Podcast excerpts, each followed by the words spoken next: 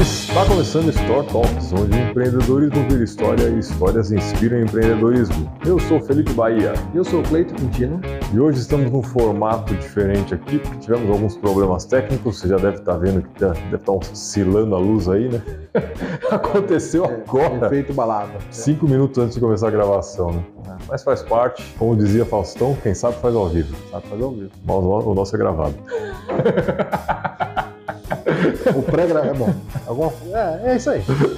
Vocês entenderam. né? E o papo de hoje é, vamos falar aí de sociedade, né? como funciona uma sociedade, como funciona entrar com dinheiro, entrar em parceria com um entra com dinheiro, o outro entra com trabalho. Isso acontece muito, né, Cleiton? Ai, cara, isso é uma coisa delicada porque acontece pra caramba e vai naquela caixinha que eu falo aqui com certa frequência que o fisco não fiscaliza porra nenhuma. Só pra você entender como funciona uma sociedade, tá? Vamos supor que você entra numa sociedade 50-50 com capital social de 10 mil reais. Cada sócio vai aportar Na teoria, 5 mil. cada um 5 mil. 5 mil.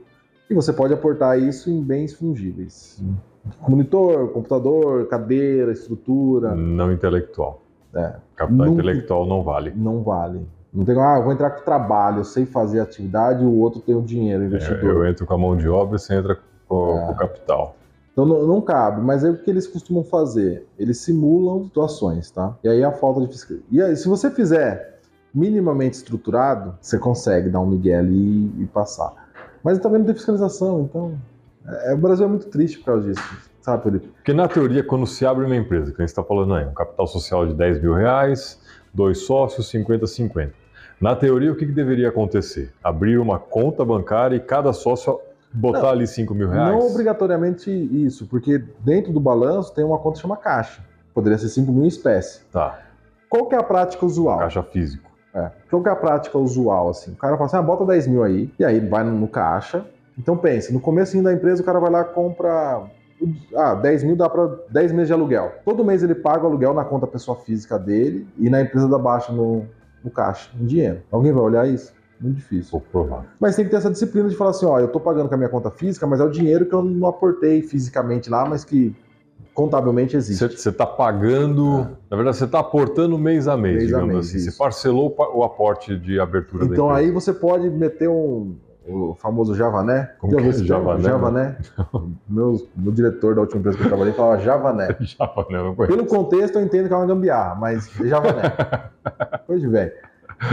Aí você faz o quê? Vamos pensar assim, você montou a empresa lá 10 mil reais, capital social lá no, no caixa. Aí você compra a mercadoria para revender do fornecedor com prazo e você revende num prazo menor. Então você compra no longo prazo, Você revende. recebe antes de pagar, na Com- teoria. Contabilmente, você está tendo um lucro mensal ali. Você tem um lucro mensal, porque você comprou, teve um custo e vendi por um preço maior, recebi. Recebi daquele mês, tive lucro. Tendo contabilidade, tendo balancete, você pode antecipar esse lucro. Você levanta o balancete do mês, pô, deu lucro. Aí eu tiro esse dinheiro e distribuo pro sócio um percentual. O sócio pega esse dinheiro, paga a despesa, uma despesa X lá, e fala, ó, paguei com o dinheiro do caixa, aqueles 10 mil é, simbólicos. Teórico. É, teórico. Mas para isso você precisa estar estruturado essa operação. Então, contabilmente, eu vou de- dizer que tem 10 mil no caixa. Ninguém fiscaliza. Então, se você chegar na junta e começar a colocar lá, óbvio, se você colocar um milhão, o pessoal vai falar, peraí, calma aí também, né? Que não é assim a brincadeira. Mas tipo, os capital social padrão assim, de pequena empresa, de microempresa, é 5 mil, 10 mil, mil. Já vi, já vi empresa com 100 reais de capital social. Sério? Ah, já. O cara não paga nem a abertura da Não empresa. paga nem a abertura da empresa. E, e daí ele tipo, fica nessa, nessa, nessa operação. Mas aí qual que seria o processo? Ah, eu tiro o lucro aqui, vou lá e pago, peço para baixar do caixa, mas eu peço o recibo. Ah, um aluguel, um recibo de aluguel, eu peço hum, pro nome da empresa. Não adianta nada você fazer toda essa engenharia da gambiarra e você pegar o recibo no nome da pessoa física.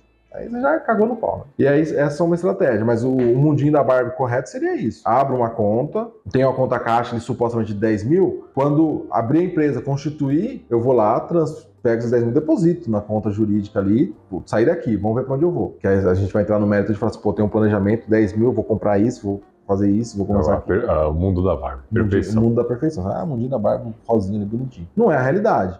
Antigamente tinha um caso que eu achava o caos, assim, que, que quando eu vi, quando eu estu- eu estudei a primeira vez na faculdade, eu falei, estranho, que doideira, mas ninguém deve fazer isso. Mas eu tinha uma experiência zero de escritório, de. de Bem no de- começo, É, hein? bem no começo. E eu não tinha experiência nenhuma de mercado. Eu, Não, ninguém vai meter esse louco. E eu, provavelmente, quando eu saí assim, comecei, eu, empreender com essa, Saiu essa pra, pra empresa, realidade. sair para a realidade, o pessoal metilou, que é a famosa Eireli, você já deve ter ouvido falar. Sim. Eireli, o que, que era, pessoal? Era um tipo jurídico, era uma personalidade jurídica. Então você tem lá sociedade limitada, que obrigatoriamente você precisava de duas pessoas para ser uma sociedade. Pelo menos duas pessoas. Pelo menos duas pessoas. Você tinha um empresário individual, que você abria um CNPJ, mas qualquer problema no CNPJ Reflete refletia na, sua física. física. Então, se tivesse uma dívida no CNPJ e você não tivesse uma falência, eles iam lá na física buscar.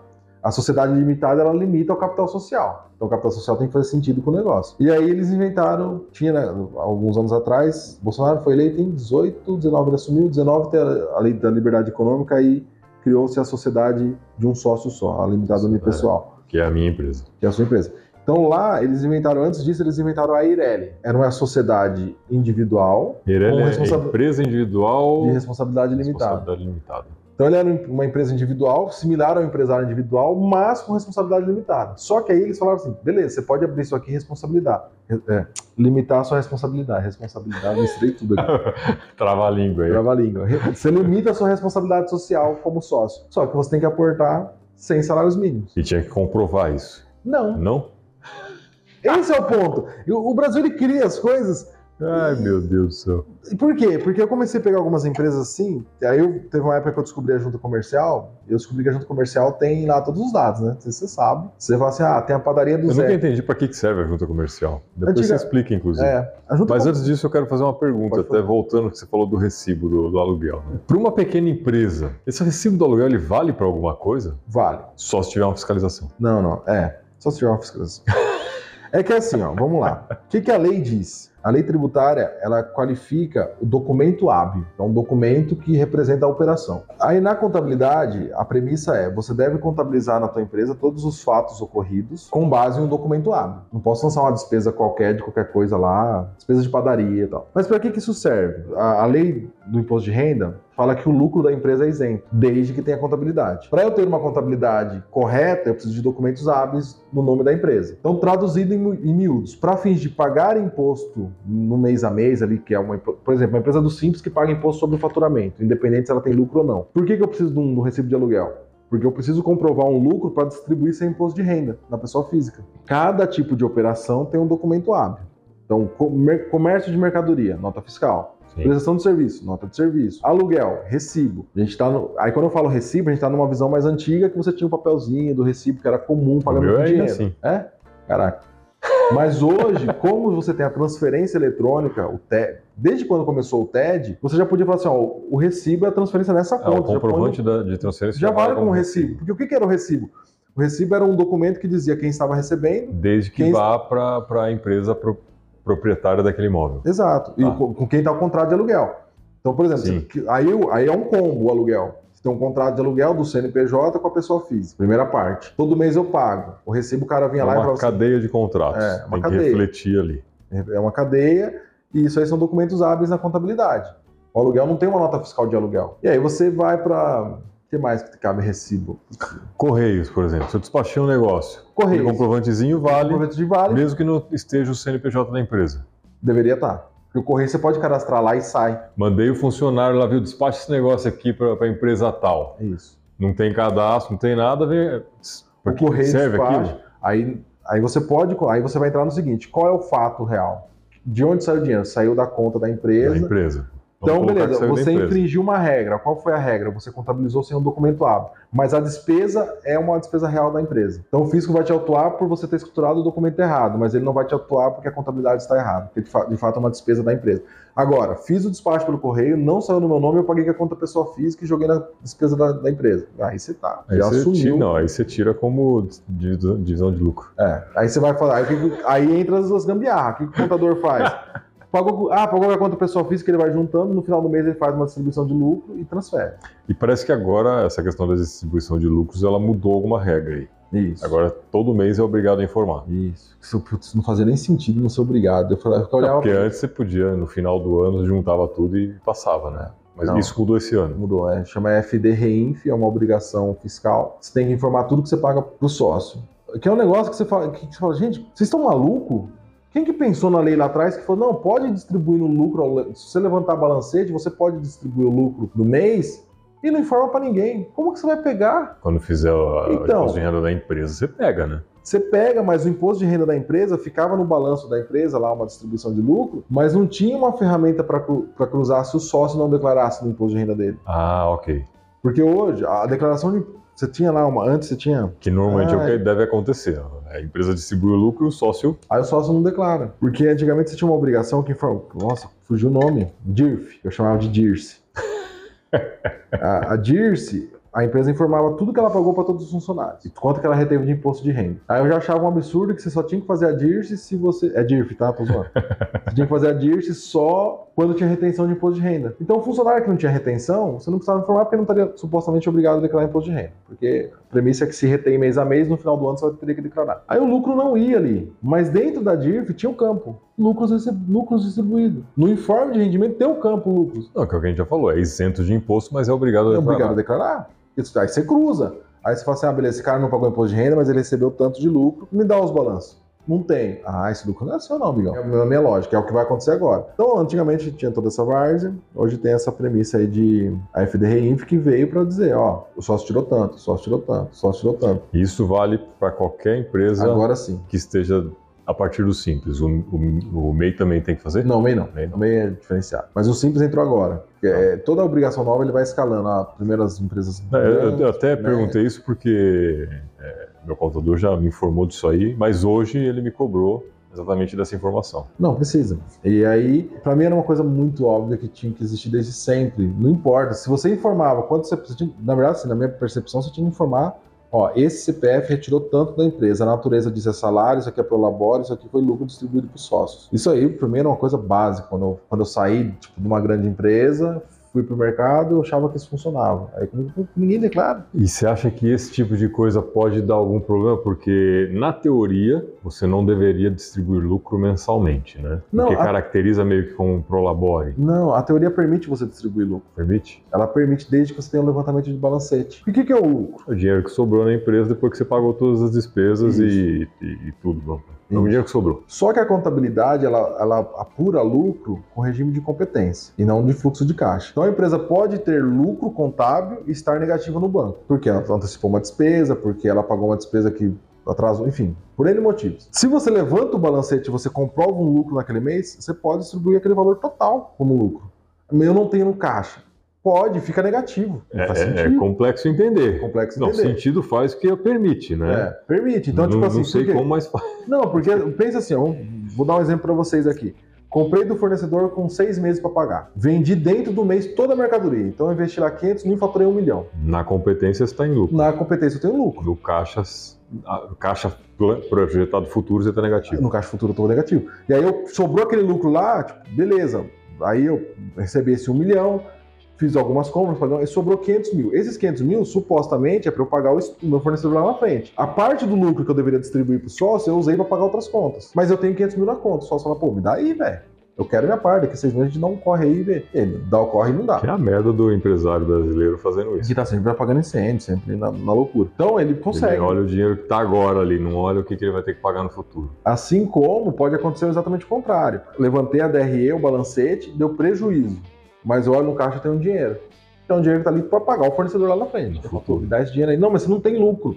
Não, daí depois a gente acerta. Aí qual que é o procedimento minimamente correto? Fazer um empréstimo da empresa pro sócio. Faz um contrato de Isso multa, permite. permite. Faz um E contrato. de- vice-versa também, E né? vice-versa Do sócio para a empresa. Se eu não me engano, antigamente o contrato de mútuo era isento de imposto de renda, então você colocava ali um jurinho. Contrato de mútuo. É, é uma palavra bonita para empréstimo. Por isso que Aí. teve, não sei se se é da sua época isso, mas aquela a máfia dos mutuários era relacionada a alguma coisa desse tipo? Pode ser. Não lembro, Não mas faz, só, É. só pela palavra máfia e envolver. Faz sentido.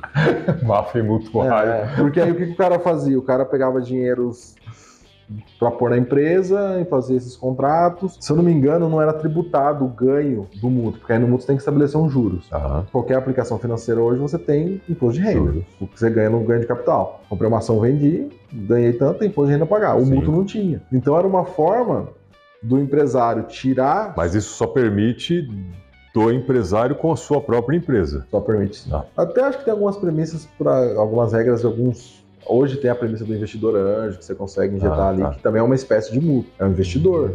Você está emprestando dinheiro para a empresa. Às vezes você vai pedir no contrato do investidor anjo. É, normalmente o investidor anjo não está no contrato social. não está no contrato social como sócio, É. mas às vezes ele pede participação da empresa. Então aí ele tem um contrato lá e aí você vai me dando Um contrato à parte, né? É. Enfim, era uma forma que o empresário tinha, porque o empresário falava, vamos supor, ele criava um contrato de mútuo fictício, e aí a empresa todo mês dava um dinheiro para ele, mesmo tendo prejuízo contábil. Contabilmente ela baixava esse dinheiro para o sócio, não como distribuição de lucro, sim como pagamento do mútuo. E aí tinha então umas aberrações. E aí você olhava o caixa da empresa, tinha lá centenas de milhares de reais, que a origem desses centenas, de onde que veio? Ah, foi um contrato de mútuo com o sócio. O sócio emprestou esse dinheiro aqui em espécie. E aí, beleza. Lá atrás não tinha regras. Hoje, se, se movimentar, acho que 30 mil reais é o valor em espécie, eu, como contador, Sim, eu sou obrigado a declarar. declarar. Eu até estava conversando com o pessoal A do. partir de 30 mil reais. Ah. 29.999,99 não precisa. É isso.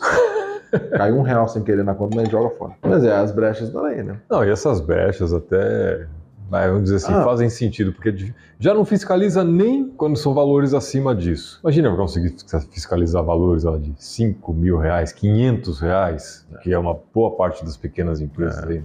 Eu não sei, eu, eu sou muito da visão, já falei isso pra você, de simplifica o máximo que der. Por exemplo, saiu um estudo hoje, eu tava lendo, acho que na segunda ou na terça, foi ontem que eu vi isso. Um estudo da FGV. Hoje é quarta da semana passada, tá? Só, só pra você saber. É, isso aí. O... Deu uma bugada aí agora. Tô, tô fazendo conta aqui ainda, peraí. Saiu um estudo da FGV que você já deve ter ouvido falar que o Brasil tributa muita empresa. 34% de imposto sobre o lucro da empresa. Todo mundo escuta É, a média é 33% de imposto que a gente paga no Brasil, né? Isso, Seja o consumidor, seja a empresa. isso. A média, tá? Tem gente que paga mais, tem gente que paga menos. Tem essa premissa, vende-se que, tipo, pô, os Estados Unidos paga 30% de imposto, é alto, mas o Brasil, É, no agregado, tinha toda uma discussão. dos Estados Unidos, o federal, que lá tem algumas regras diferentes, né? Você Uhum. tem estados que têm impostos de, imposto de renda estadual também, tem Sim. estados que não. Até eu vi hoje, são seis estados nos Estados Unidos que não têm imposto de renda estadual.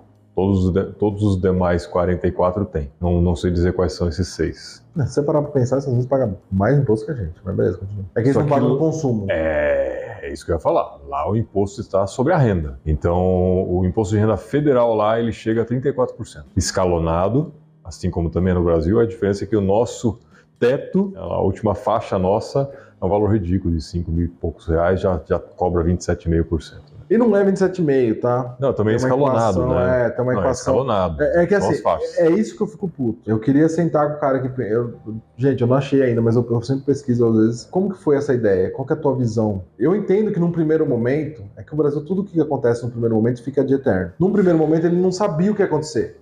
Então ele É criou regra. definitiva, É. provisório definitivo. Ele criou lá uma regra, tal, pensou, falou, não, a gente não sabe, a pessoa vai gastar aqui, a gente vai dar uma dedução aqui, porque a pessoa vai gastar com educação. Mas, quando a gente fala de 35 anos de, de Constituição, vamos pensar o só pós-Constituição de 88, meu, você já tem uma base de dados para analisar e olhar e falar assim, Gigantesca, né? Ó, o imposto de renda, a gente está olhando aqui, e com toda essa papagaiada que, que existe, com toda essa burocracia, com todo esse trabalho que a gente tem, e o contribuinte tem, e gasta com, com um braço fiscal, com um braço tributário, com tudo isso, de total de nota emitida, a gente arrecada 10%. Então vamos simplificar. Agora vai pagar 10% de tudo o seu faturamento e foda-se. Pelo menos você reduz a burocracia. Se é justo, se não é, é outra discussão. Mas, viu, a gente criou um monte de, ferramentas aqui, um monte de burocracia, porque a gente não sabia o que poderia Mas acontecer. é, é que as pessoas não querem mexer, que mexa do lado delas. É, assim, exatamente. Você quer é, aumentar a tributação? Vamos aumentar a tributação. Não, mas aí vai aumentar a tributação sobre o que você consome. Não, não, então aqui não. É. Mexe só no do outro. E aí o Brasil cria essas distorções. Por exemplo, o imposto sobre o lucro da empresa fala-se em 20, 15% de IR mais 9 vai dar 21% sobre o lucro. Só que você tem um monte de coisa que deduz para chegar nesse lucro. E tem um monte de planejamento permitido dentro da lei, dentro da- do emaranhado de burocracia, que no final a gente paga Não dá tudo isso. não dá os 34% que é a alíquota nominal. O, a alíquota efetiva proporcional do que ah, essa empresa movimentou tanto, supostamente teve tanto de lucro, quanto que ela arrecada aqui? Ah, não é os 34. porque tem um Não, e já é complexo porque varia de, de classificação de empresa para classificação de Classificação de empresa. Exato. Por O exemplo, cara que está no simples é uma coisa, o cara, dependendo da faixa do simples, também varia. o lucro O cara que presumido, está no lucro presumido, o cara que tá no lucro real é o único que está mais próximo da mais realidade. próximo da realidade, mas Puta, a estrutura burocrática para o cara fazer isso é gigantesca. Só que aí ele consegue disfarçar, disfarçar prejuízo. Ele lança despesa Aí dá um Americanas da vida. Mete louco. E, às vezes não é nem. O Americanas foi um caso que deu cagada, mas. O, a... Alguém, o estagiário deixou passar o papel que não devia. É, exatamente. o cara errado, hein?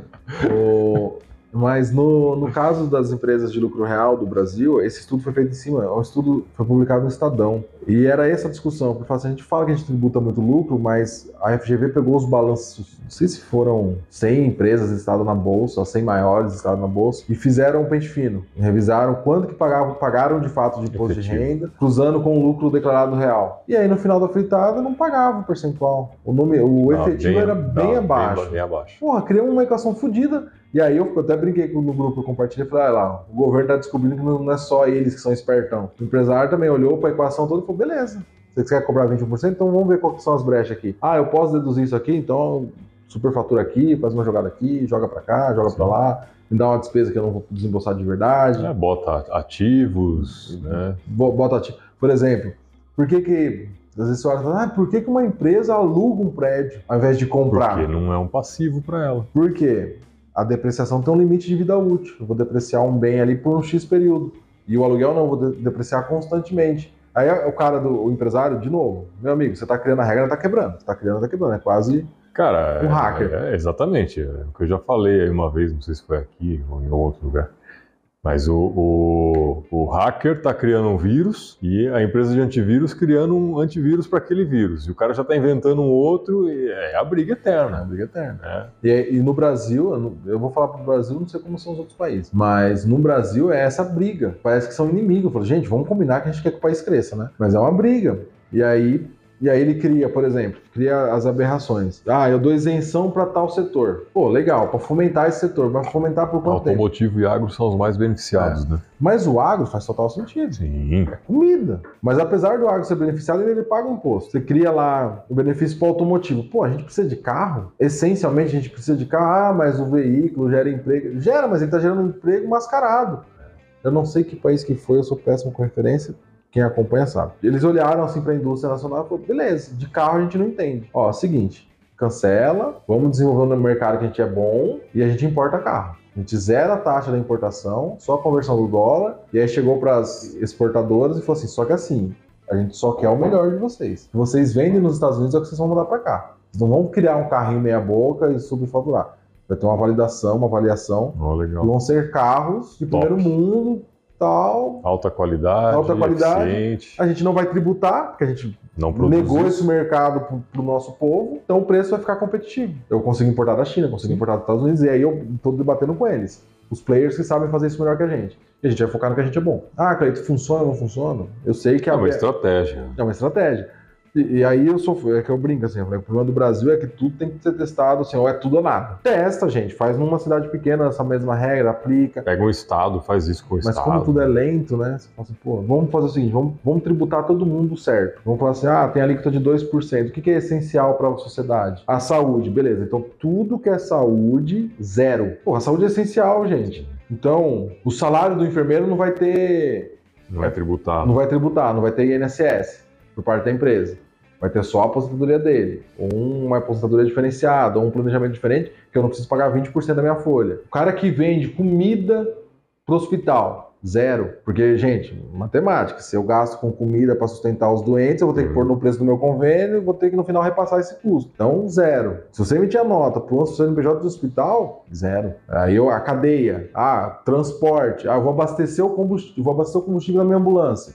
Zero de imposto. Combustível para o hospital, se o preço está 3, o hospital é 1,50, porque é essencial. Sem imposto. E aí eu, eu, na minha visão de mundo, eu replicaria isso no meu mundinho da Barbie. Então, mas aí, assim, eu entendo o que você está falando, concordo, mas voltamos no, na questão. E a fiscalização para conferir é, isso? Então. Porque a gente já falou isso sobre esse assunto né, em algum momento. Tá, ok. O cara que vai fazer o transporte do, do alimento que vai para o hospital está envolvido a saúde, como você mesmo disse. Aquele empresário ele vai ter que ter uma frota exclusiva para isso, porque ele pode às vezes falar assim, não, mas espera aí, eu estou transportando esse alimento para o hospital. E ele está usando aquele mesmo veículo para fazer transporte para outros segmentos que são tributados. E aí fica aquele negócio. Não, então, essa frota tem que ser exclusiva para Mas tem uma coisa que o Brasil segmento. é muito eficiente, tá? Eu participei de um grupo de documento fiscal eletrônico.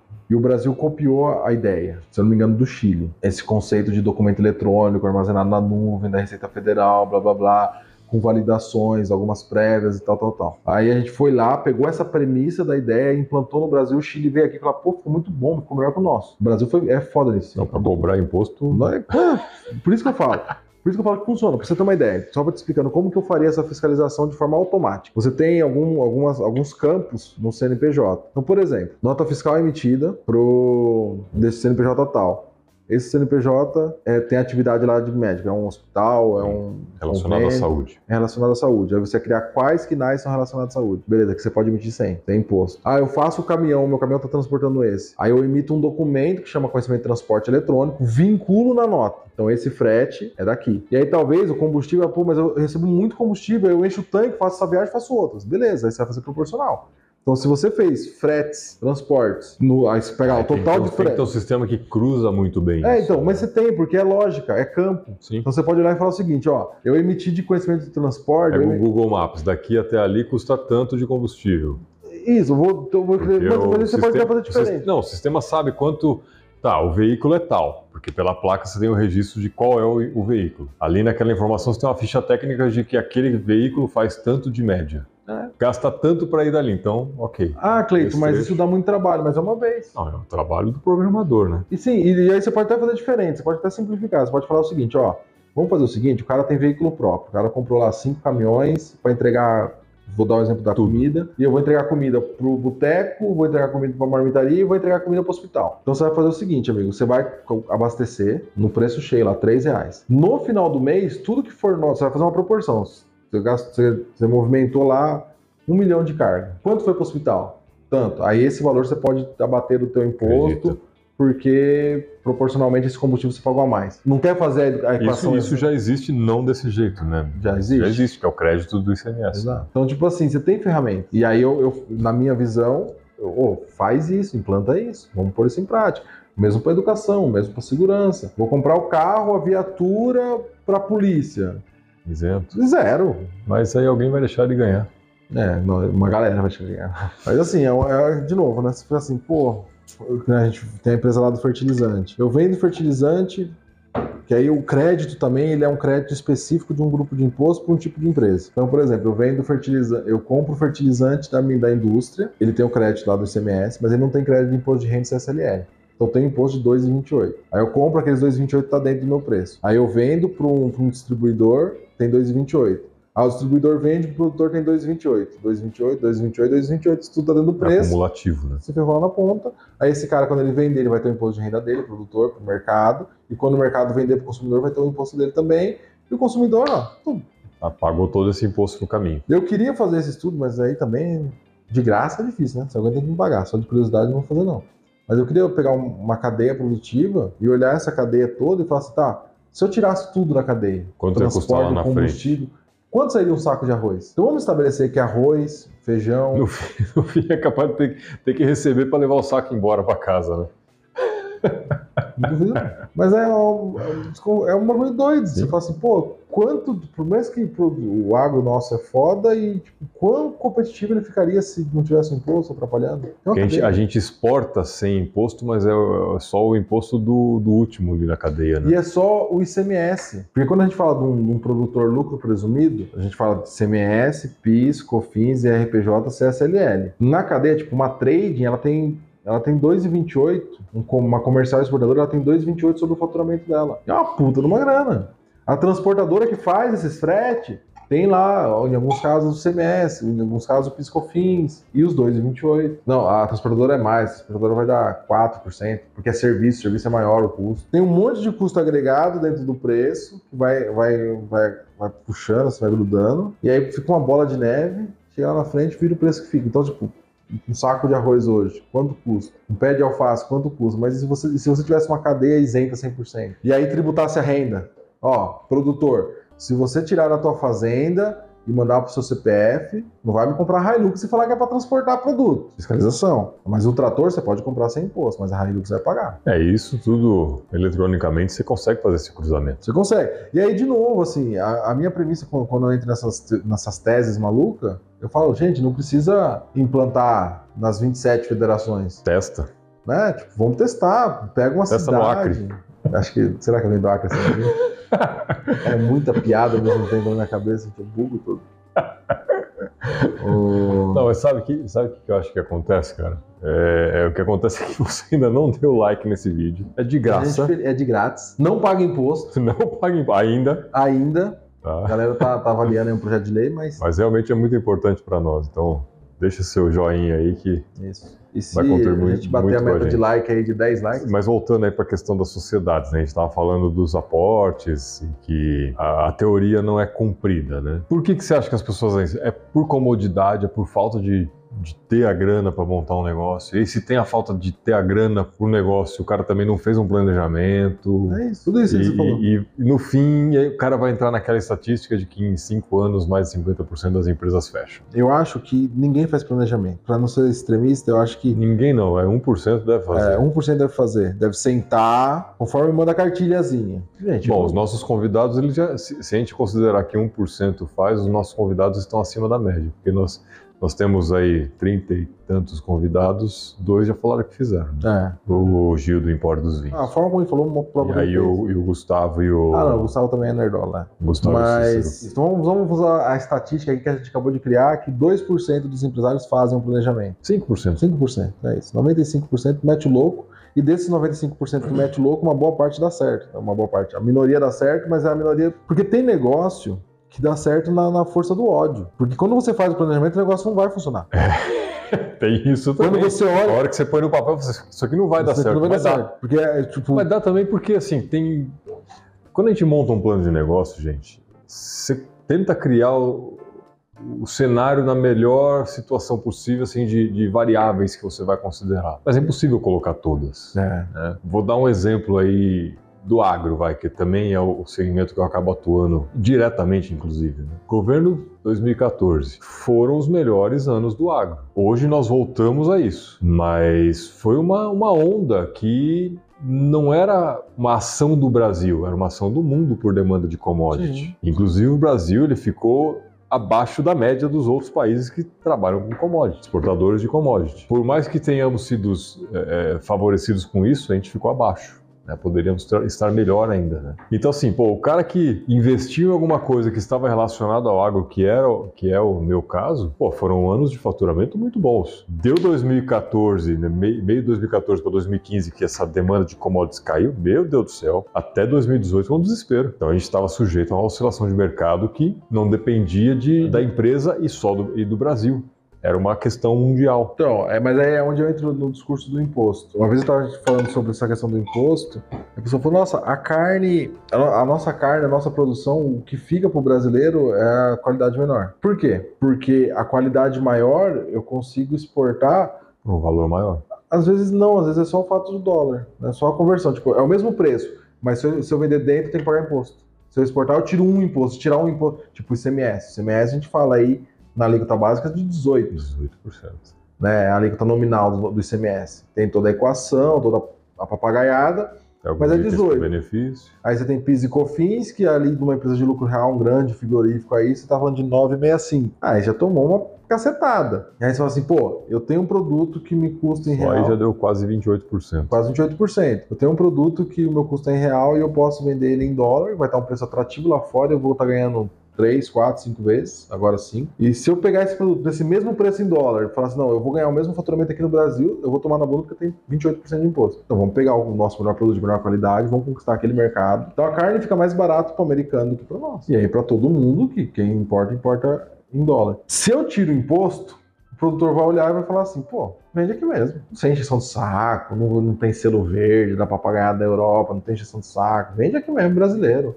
E dá uma coisa de qualidade aqui povo também. Apesar da, da imagem que se cria, O produtor, ele, ele ama o Brasil, senão ele não tava mais aqui fazendo essa loucura. Só que aí vem um outro fator que é que eu não sei se é intrínseco do ser humano, mas do brasileiro é com certeza, é que a falta de planejamento está no produtor também.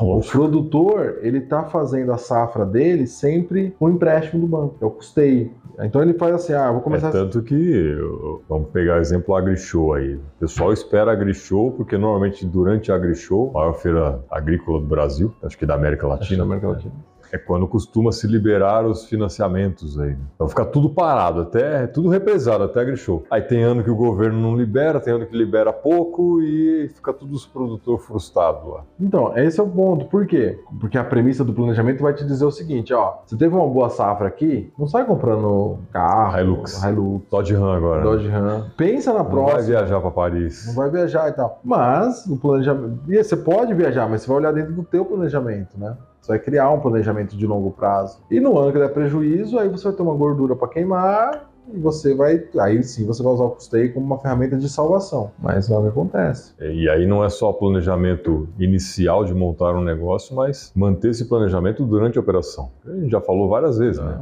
O planejamento ele não é fixo, não é um negócio engessado. A gente trabalha com variáveis, como eu acabei de dar o exemplo. Pô, um momento bom de mercado por demanda de commodity afeta o Brasil como um todo, porque nós somos essencialmente um país exportador de commodity Sim. agrícola. Né? Você tem que usar isso a seu favor. No momento que não for bom para aquilo, ou você readequa o seu negócio, ou você é, enxuga custos. Aí você tem que fazer alguma coisa. Isso é, é, é a então, continuidade do seu planejamento. Em né? tese, né? num planejamento, vamos, óbvio, né? Ah, comprei uma fazenda hoje, deu uma geada, perdi tudo. Beleza, não, acontece. Sim, aí são aí, variáveis externas, é... intempéries, que não tem Mas como pense um produtor que está há 10 anos no mercado, grande produtor, 10, 15 anos. Ele, ele deveria ter uma reserva que segurasse uma safra, Sim. duas, de repente, supostamente né? Mas assim, não tem. E aí quando dá um imprevisto, pode, tipo, no, no boom das commodities. Mas também não é um pouco de estar mal acostumado? Sim. Né? O filhinho de papai lá, que o governo todo ano vai lá e libera uma grana. Daqui, filho, sua mesada pra você continuar aí. Então, mas é que é,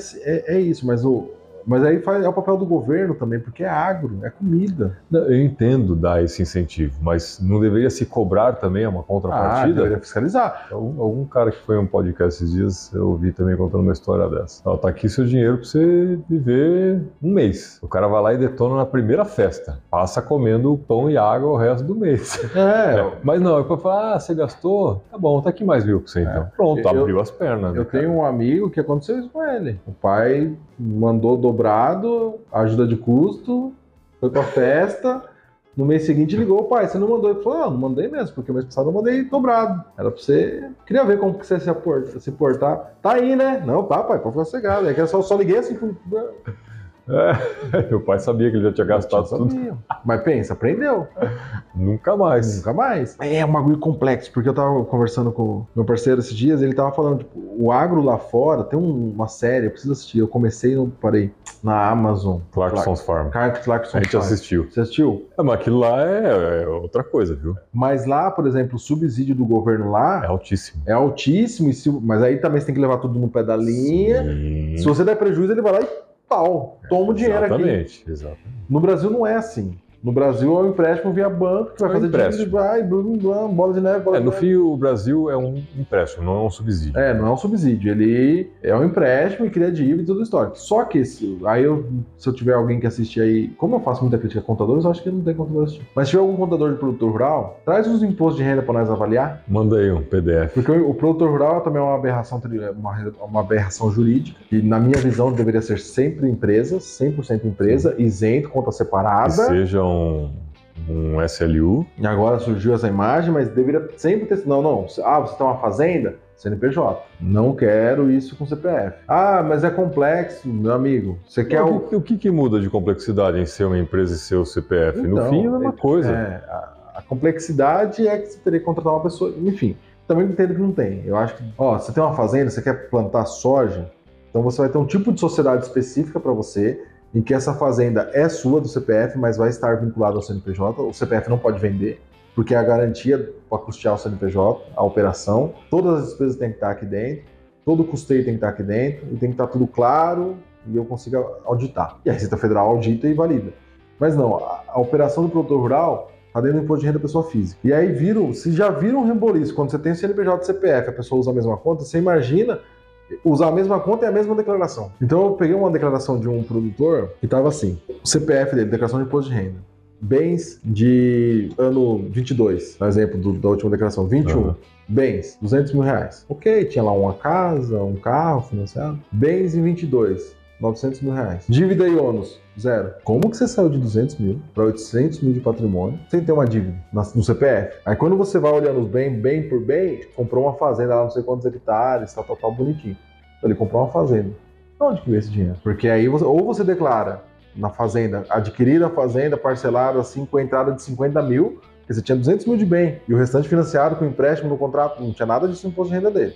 Eu sou contador baixo do baixo, não sou o auditor da Receita Federal. Aí eu fico olhando, pô, como que a Receita não pega isso? De chegar para ele e falar, ô amigo, me explica, como que você comprou essa fazenda de 800 mil reais? É, na teoria o cara tinha que ter caído na malha fina automaticamente. Né? Automaticamente. Né? E aí, só que eu entendi o que ele fez. E aí, quando eu vou lá para os benefícios do produtor, da operação do produtor, ele tem prejuízo. Tu comprou uma fazenda, ok, não é um mundo, mas uma fazenda de 600 mil reais, quando você aumentou teu patrimônio, tu deu prejuízo na operação de produtor rural? Deixa eu ver essas dívidas aqui. Aí vai lá, tem custeio, quanto faturou, quanto foi de despesa, papapá.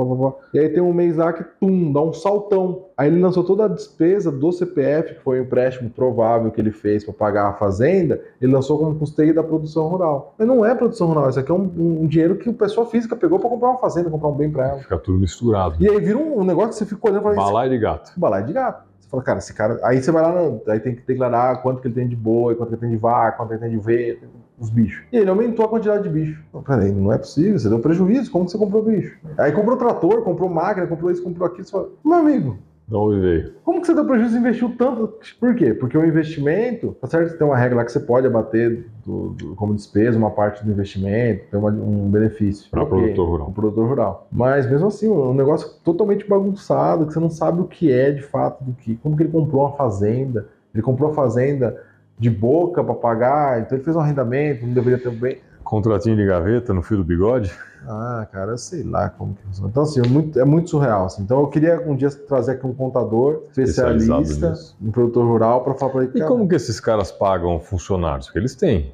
É tudo ah, não, vinculado aí, com. Aí, aí, vincula. Aí você tem lá o CPF deles, você tem um negócio que chama matrícula SEI. Que aí é uma matrícula do INSS para o CPF ter funcionário como se fosse empresa. Ah. E aí ele paga lá o funcionário, tem um benefício de INSS, não paga 20% sobre a folha, paga um INSS, se eu não me engano era 1%, você pode, você pode optar. 1% do faturamento ou X% da folha. Aí o cara tem que ir analisando o que compensa. E, então tem, mas ele paga funcionário, mas muitos funcionários também não. A grande fazenda monstruosa, assim, gigantona, que é tudo mais. Tudo por fora. Agora os pequenininhos. Aí é no dinheiro.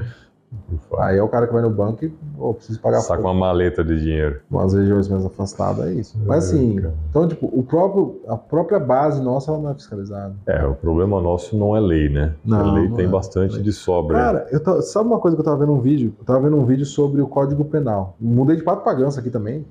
Vambora aí. Segue o fluxo. A lei penal no Brasil é excelente. Na lei penal diz que o preso vai trabalhar, ele vai aprender um ofício, ele, não, ele, vai ter, ele tem que cumprir não sei quantos por cento, mais da metade da pena. É bonito. Ressocialização. A ressocialização no texto funciona. Linda. Porque, na, na prática, né? Na prática, cagaram. Não, na teoria é lindo. Na né? teoria é lindo, mas na prática o pessoal simplesmente não se importou em construir o que precisaria para angariar.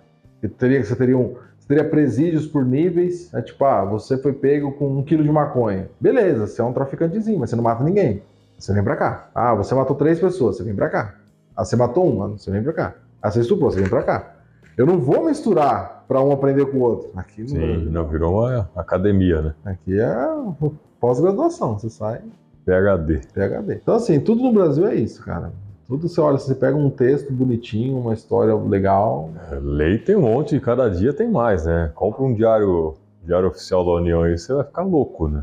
Não, se você tiver tempo sobrando aí, tiver entediado, essa geração nem nem, leia, leia o oficial, o diário oficial. São 27. Eu não posso, eu não deveria estar reclamando porque isso gera emprego para mim. Aliás, vou fazer uma pergunta para você. Você sabe o que é um diário oficial? Ai, Já viu algum na sua, na sua frente? É, eu nasci na época certa. Deixa seu comentário. Eu nasci na época certa, porque eu converso com uns contadores mais velhos e eu falo, cara, como, por que que vocês ficaram nessa profissão? Diário oficial impresso? Porque hoje é assim, gente, o diário oficial sai uma porrada de coisa. Não, é um negócio muito louco, né? Porque é praticamente um texto corrido, né? É. Emenda um assunto no outro. Lá sai mudança na tributação, quem está sendo processado pela prefeitura, quem deve IPTU, quem foi chamado para o concurso. Não, isso o do município, né? É, isso, pensando no. Vou, tô reduzindo. Porque aí você tem o estadual e tem o, E o federal. o federal. União. União. Então você pega, tipo, um diário de um município, ele sai tudo. Hoje é de boa, porque hoje você dá um Ctrl. Quem morreu, quem nasceu. É. Hoje você dá um Ctrl L ali, num- você abre o Sim, PDFzinho, você PDF. dá um Ctrl L, Ctrl F, eu acho. no- Ctrl F. E aí você vai lá e fala assim: ah, eu quero saber tribu... ISS, Imposto sobre Serviço. Você vai lá, lê só a parte. Então é, é muito de boa. Agora você pensa em pegar essa bodega impressa, ler tudo e na última página. Ah, aqui. É. A, a primeira vez que eu ouvi de, de diário oficial, cara, foi quando meu pai tava abrindo a empresa nossa. Porque na época, né, isso em 2001, você ainda tinha que dar entrada, tinha que sair no diário oficial e você levar o diário oficial marcado onde estava o nome da sua empresa permitindo a abertura para levar na prefeitura. Ai, que coisa ridícula. Ou na junta comercial, não sei. Mas você tinha que, le- você tinha que comprar um diário, que não é barato. Não, eu não faço diário. ideia de quanto É, não custa sei hoje quanto custa, mas na Eu época que não era. Vende, hoje não vende mais, não. A gente não precisa vender, gente. Todo mundo sabe usar a internet. Que usa diário oficial, todo mundo sabe. Tinha que comprar, levar na junta comercial, não sei, em algum órgão. É, sei também não. e mostrar lá que sua empresa existe, ela está no diário oficial, então a partir de agora você pode dar sequência. Você vê, tipo, eu nasci na época certa mesmo. Não tenho o que reclamar, não. não reclamo. Porque é isso. O, o supervisor que eu tive, ele falava, Clay, às vezes eu ia emitir nota fiscal, eu falava pra ele assim: tô emitindo uma nota fiscal aqui, é, é, tô mandando negócio pra conserto. Ele, ó, você tem que escrever aí. ICMS conforme artigo tal, regulamento tal, parágrafo tal. PIS, COFINS conforme artigo tal, lei tal, tal, tal, tal. E veio- cabeça. Aí eu falei, cara, como você decorou tudo isso? Porque eu tinha que Fez escrever. duas milhões de Eu notas. fazia nota numa época que eu tinha que escrever no documento, tinha lá o, o regulamento do ICMS, um livro impresso. É, eu tenho que fazer aqui, cheio de anotações. Aí eu tenho que fazer uma remessa para industrialização. Pegava o índice. Uau. Ah, tem que ser isso aqui. Hoje no sistema você configura o textinho ali, plau, na máquina. Dá um abre o Sim, regulamento, o. PDF, dá um buscar. É, e um ERP ele está configurado e vai automático. É muita maluquice. Você tem que você parar para pensar, você fala, cara, o que, que eu tô fazendo aqui? É, e é importante ter uma noção do que está acontecendo, do- de como funcionam as coisas, porque isso vai impactar na sua empresa, né? Como você vai lidar com isso. A não ser que você realmente aperte o botãozinho do F e, e sonegue tudo, não declare nada, entra a pessoa física, entra na jurídica, para você tanto faz. Tem gente que faz isso e não dá nada, só que a hora que der, a casa cai e dá trabalho, né? É, aí vai da tua coragem. mano. Aí é, vai do, do quanto de vaselina você tem guardado a hora que chegar o fiscal. No texto da lei, os caras pegam até se você escrever errado, mencionar, a emitir uma nota fiscal Sim, e não coloquei o texto que tinha que constar. Tem uma, tem uma multa para isso. E a maioria acaba passando tal. É, o meu tem lá, é, permite aproveitamento de crédito conforme lei tal, Ah. tal, tal, de tantos por cento. O meu mudou hoje, acho que para 2,33, sei lá, alguma coisa assim. Que todo mês muda, porque depende do faturamento acumulado dos últimos 12 meses. É isso. E aí, quando você comentou de junta comercial, né? Por que, que existe? A junta comercial era como se fosse um cartório das, do comércio. Ah, quero abrir uma empresa.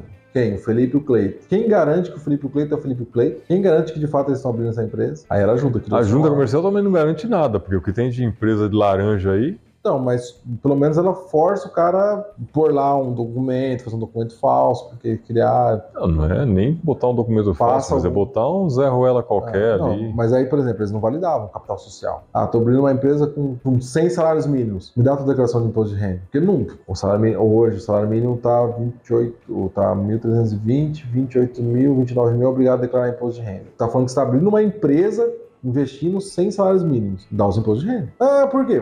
Da onde vem esses 100 salários mínimos? Alguma coisa? Não, não é meu. Eu fiz um empréstimo no banco. Me dá o Cadê o contrato, contrato de de empréstimo. empréstimo? Ah, não, eu juntei dinheiro por 200 anos, Me dá o imposto de renda. mas tá guardado no meu cofre. Problema seu. A lei fala que se você tem tantos por cento de capital, você tem que declarar imposto de renda. Isso é obrigado. Depende se é espécie ou não. Então, você, você entendeu que aqui, num Não, filtrinho entendi. básico, tem ferramenta na lei para, tipo, sem salários mínimos? Cadê? Ah, mas aí não ia, não ia abrir empresa. Que bom, porque essa empresa aqui, quando ela quebrar, ela não vai ter liquidez para pagar nada das dívidas. Então, desenquadro, empresário individual, Eireli você não pode ser, você não tem salários mínimos. Sim.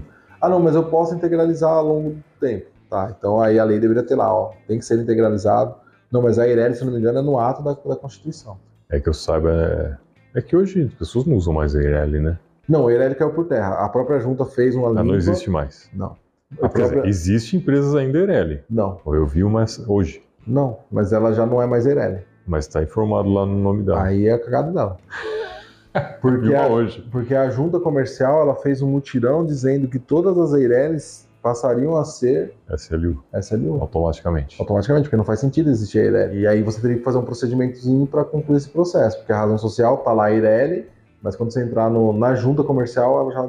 Mas aí ela tem que fazer uma atualização de contrato social, então, às É. vezes. E na Receita Federal. E aí você replica, né? Hoje está integrado, então hoje você faz na receita e ele alimenta a junta automática. Você deveria fazer todo um processinho para. E quem continuou com a Eireli também é maluco, não tá, não tá acompanhando a lei, não tá acompanhando o mercado. Falha do contador. Eu ouso dizer que os contadores avisaram, mandaram um e-mail, uma notificação e ele simplesmente Ignorou. Por exemplo, essa questão do reinf que você comentou aí, que você falou que você recebeu do seu contador, da questão do lucro e tudo mais. Eu tenho certeza, e nisso o contador é bom. Ele vai comunicar. Então ele vai pegar, ele vai fazer realmente um comunicado. Ele vai disparar um e-mail para todos os clientes, ou ele vai mandar uma mensagem no WhatsApp para todos os clientes. Sim. Agora, quantos clientes vão ler, entender, Executar. ou se não entender, chamar e falar, cara, não entendi O que, que é que você quer isso aqui? Entendeu? Então, quando saiu a lei e outra, nesse ponto, o marketing do, do governo Bolsonaro foi eficiente.